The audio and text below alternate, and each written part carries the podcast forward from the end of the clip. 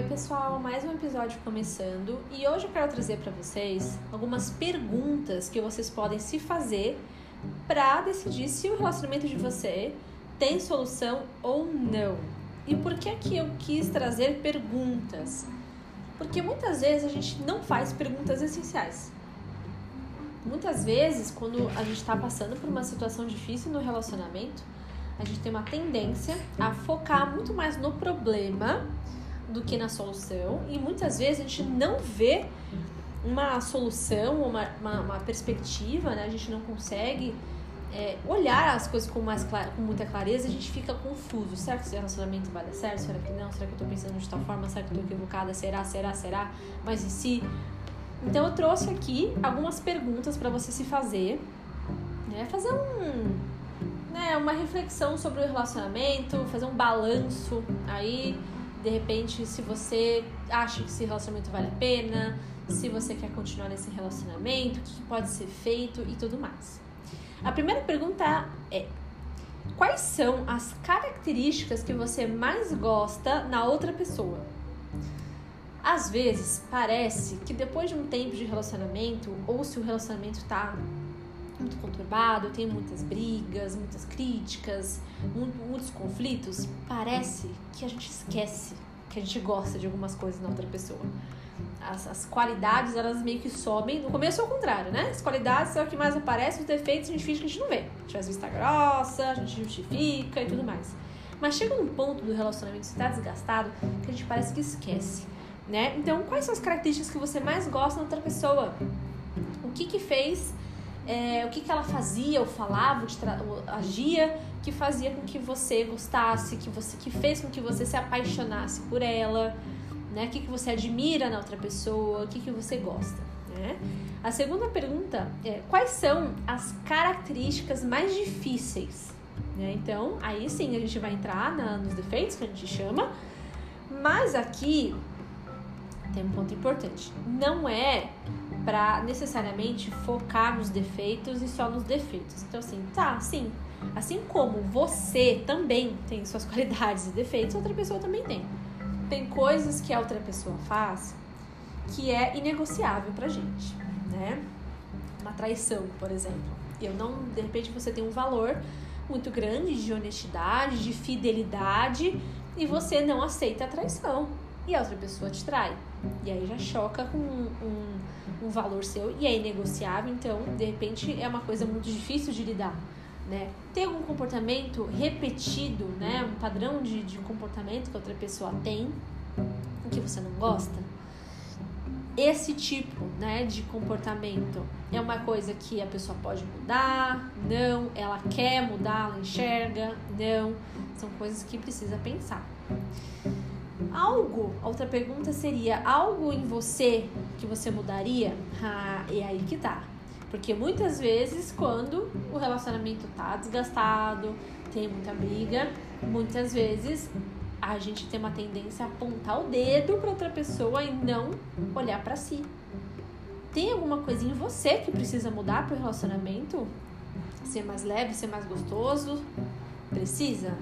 E aí tem que entrar a maturidade e a humildade de reconhecer que sim, vai ter coisas em você que você precisa mudar.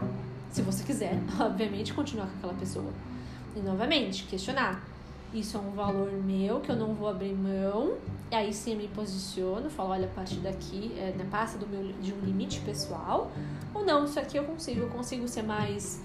Né, eu, eu vou buscar ser uma pessoa mais mais compreensiva, mais paciente, talvez eu aprenda, né, faça uma terapia para aprender como eu posso me dialogar, lidar melhor com os meus sentimentos, de não explodir, de lidar com as minhas inseguranças, meus ciúmes, minha baixa autoestima. O que, que você precisa mudar também? Né? O outro também vai precisar fazer essa reflexão. Essas perguntas aqui é pro casal, não é só para você, tá? Agora, outra pergunta seria algo que se ele mudar, melhoraria alguma coisa? Então aí já entra aquela parte do, da, das características difíceis que se ele mudar, né, se a outra pessoa muda, nossa, isso vai ajudar muito. E aí tem que de novo pensar, tá, da mesma forma que eu posso mudar algumas, algumas coisas, se é viável ou não, se eu quero ou não, se eu tô disposta ou não, a outra pessoa também tem essa, essa liberdade, né?